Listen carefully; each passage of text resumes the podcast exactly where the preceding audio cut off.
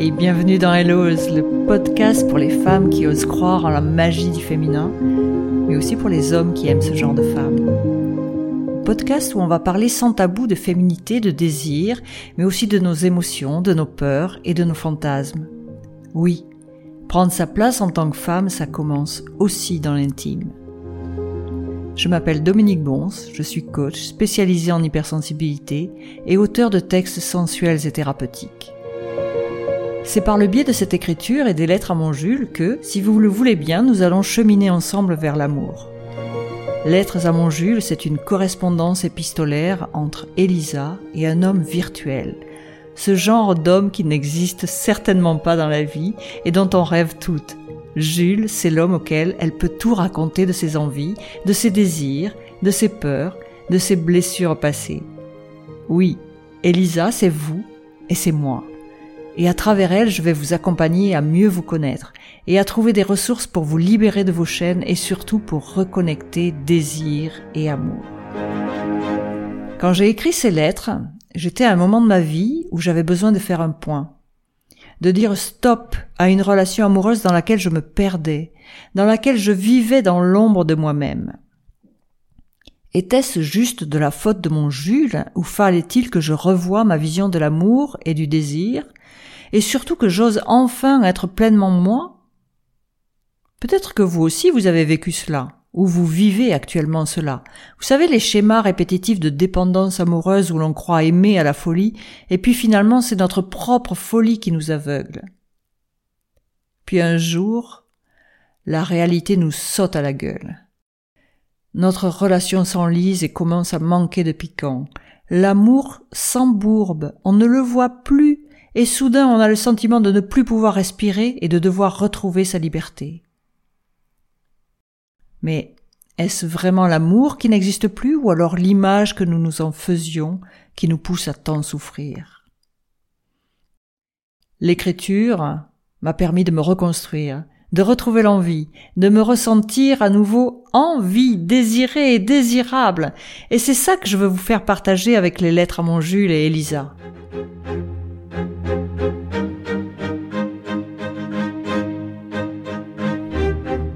Ah ben, je suis ravie de vous retrouver pour cet épisode d'introduction aux lettres à mon Jules. Je vais vous parler d'Elisa, et à travers elle, je vais vous parler de moi et de la situation qui m'a poussé à écrire lettres à mon Jules. Et puis aussi, je vais vous parler de cette écriture sensuelle et thérapeutique, qui est certainement la plus belle des choses que j'ai rencontrées dans ma vie pour dépasser des difficultés et pour retrouver l'amour.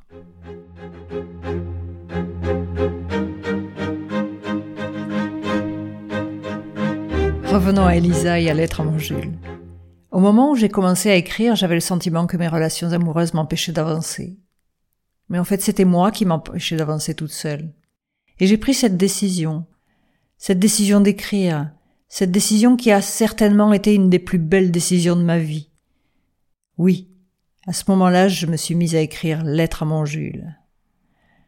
Lettre à mon Jules, c'est à la fois une correspondance épistolaire entre Elisa et un Jules virtuel, un homme auquel on peut tout raconter, qui ne nous juge pas, qui continue à nous aimer, qui nous permet de nous découvrir, qui nous permet de nous sentir désirables.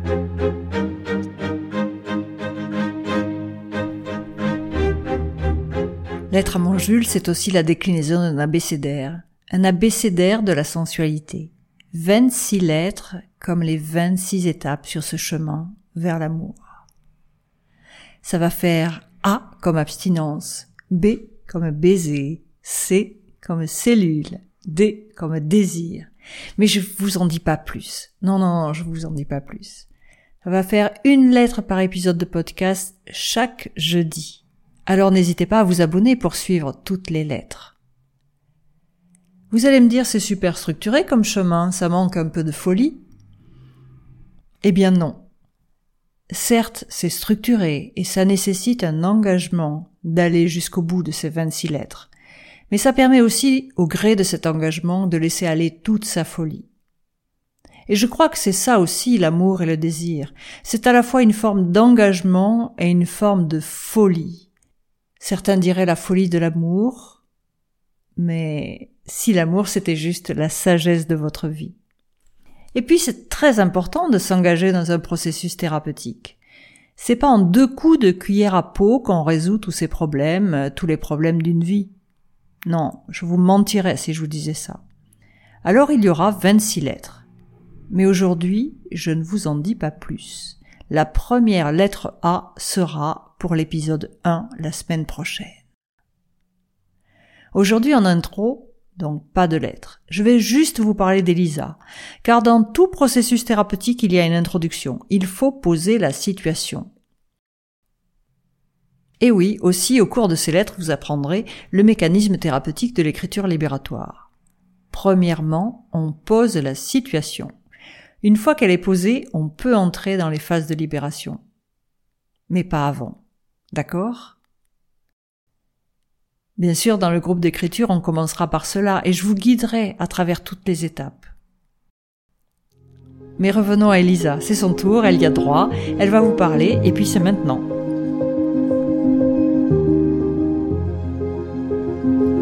Je m'appelle Elisa, j'ai 55 ans et j'ai encore peur de l'amour. Longtemps, mon éducation judéo-chrétienne m'a poussé à refouler mes émotions, à terre tant mes besoins que mes blessures. Enfant, j'ai eu une période muette, puis je me suis mise à parler. Adulte, j'ai enfin compris combien j'aimais jouer avec les mots. Ces mots que j'ai retenus en moi pendant si longtemps et qui maintenant jaillissent avec une telle douceur, une telle tendresse, un tel désir d'être, et aussi une telle violence parfois. Ces mots sont des éclats de moi, des éclats de voix, des éclats de rire, des éclats de larmes.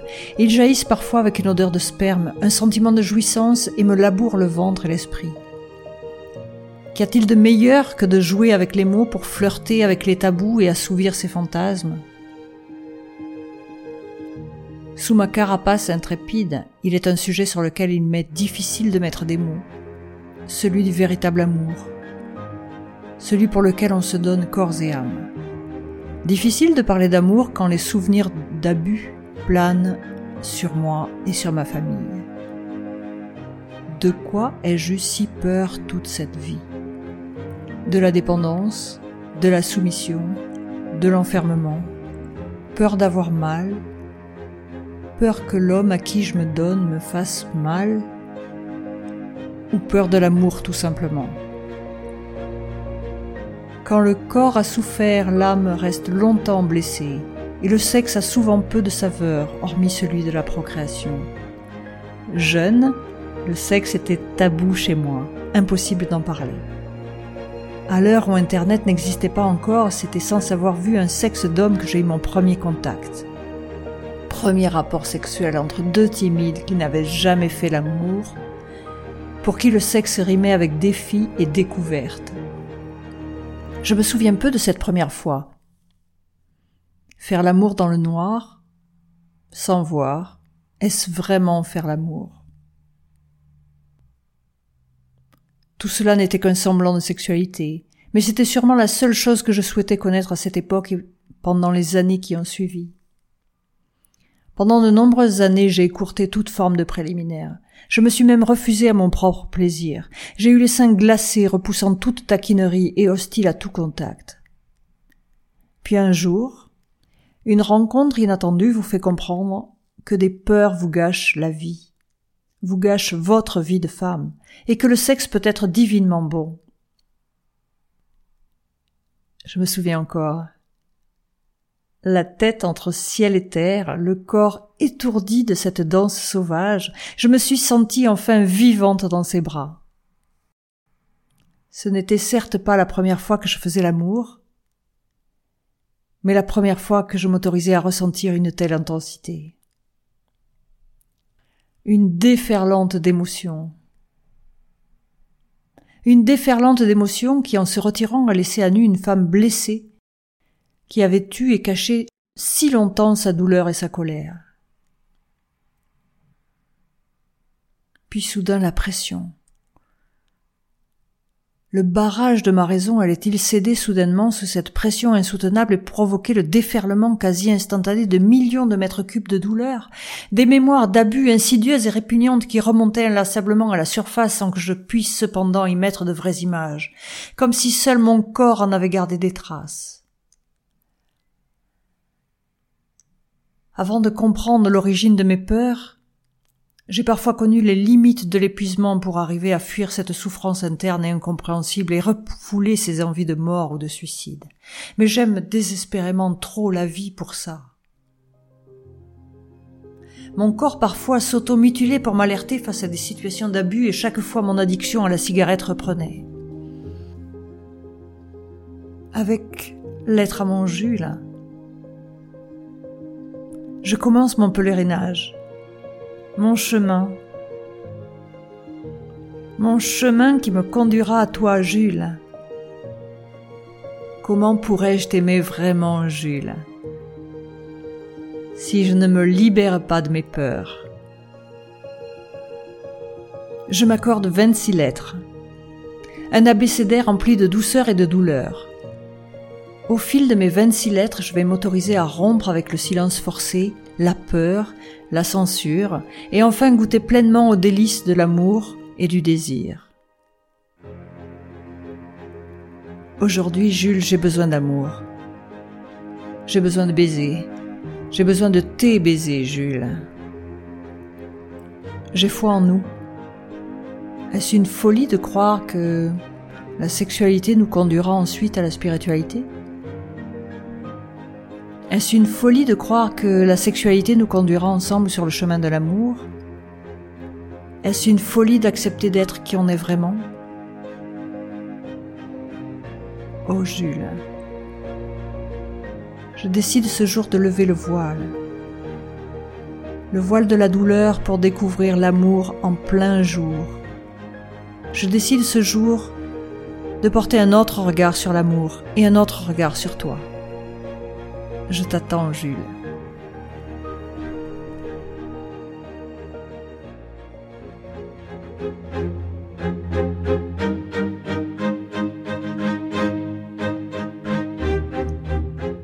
Non, ce n'est pas du tout de l'écriture traditionnelle. C'est juste un mélange de plaisir et de désir de prendre soin de soi, de retrouver qui on est, et surtout de se permettre tout ce qu'on n'a jamais osé dire. Et surtout n'allez pas croire que j'écris depuis ma tendre enfance. Non, pas du tout. Ceux qui me connaissent le savent d'ailleurs très bien. Jusqu'à l'âge de mes cinq ans, je n'ai quasiment pas dit un mot. À cette époque-là, on ne parlait pas d'autisme, mais je pense que c'était une forme légère. Et puis plus tard, dans mes études, je n'étais attiré que par les mathématiques tout le côté littéraire me passait mais vraiment bien au-dessus de la tête et mes notes au baccalauréat étaient catastrophiques tant à l'oral qu'à l'écrit.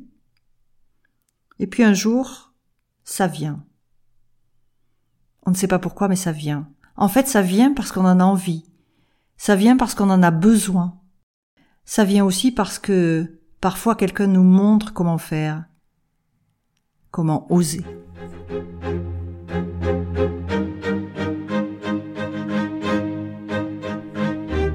Jamais je n'aurais imaginé le plaisir que j'ai eu à écrire. Inutile de le nier, il y a eu aussi des moments de douleur, de douleur intense d'ailleurs. Cette douleur, il faut qu'elle sorte. Elle a jailli parfois comme des cris ou comme des torrents de larmes, mais c'est tellement bon de la mettre en mots. M-O-T-S, bien sûr. Oui. Mettre les mots M-A-U-X en mots MOTS, ça fait aussi partie de ce processus d'écriture thérapeutique. Vous savez, il y a vraiment un sentiment d'exutoire, un sentiment de plaisir, la sensation de sortir de sa coquille, de sortir de sa zone de confort, ou plutôt de sortir de sa zone d'inconfort. Car oui, qu'y a-t-il de plus inconfortable que de ne pas ou de ne plus trouver goût à l'amour? Et finalement, l'écriture, ça permet de porter un autre regard sur soi, de découvrir qui on est vraiment, de réécrire une nouvelle définition du mot amour, d'apprendre à se désirer soi-même. Et c'est ce parcours-là que je vous invite à faire en écoutant les lettres à mon Jules.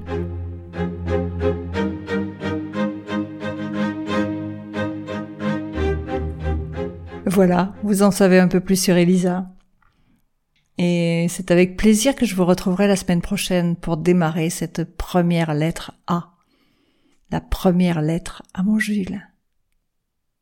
Pour me soutenir et pour faire en sorte que ce podcast soit un peu connu, qu'il puisse faire un, beau voyage au milieu de toutes ces femmes qui en ont besoin, ce serait super sympa si vous vous abonniez au podcast et que vous laissiez un avis 5 étoiles sur la plateforme de votre choix. Merci, merci, merci beaucoup. À très bientôt, à la semaine prochaine. Je vous embrasse.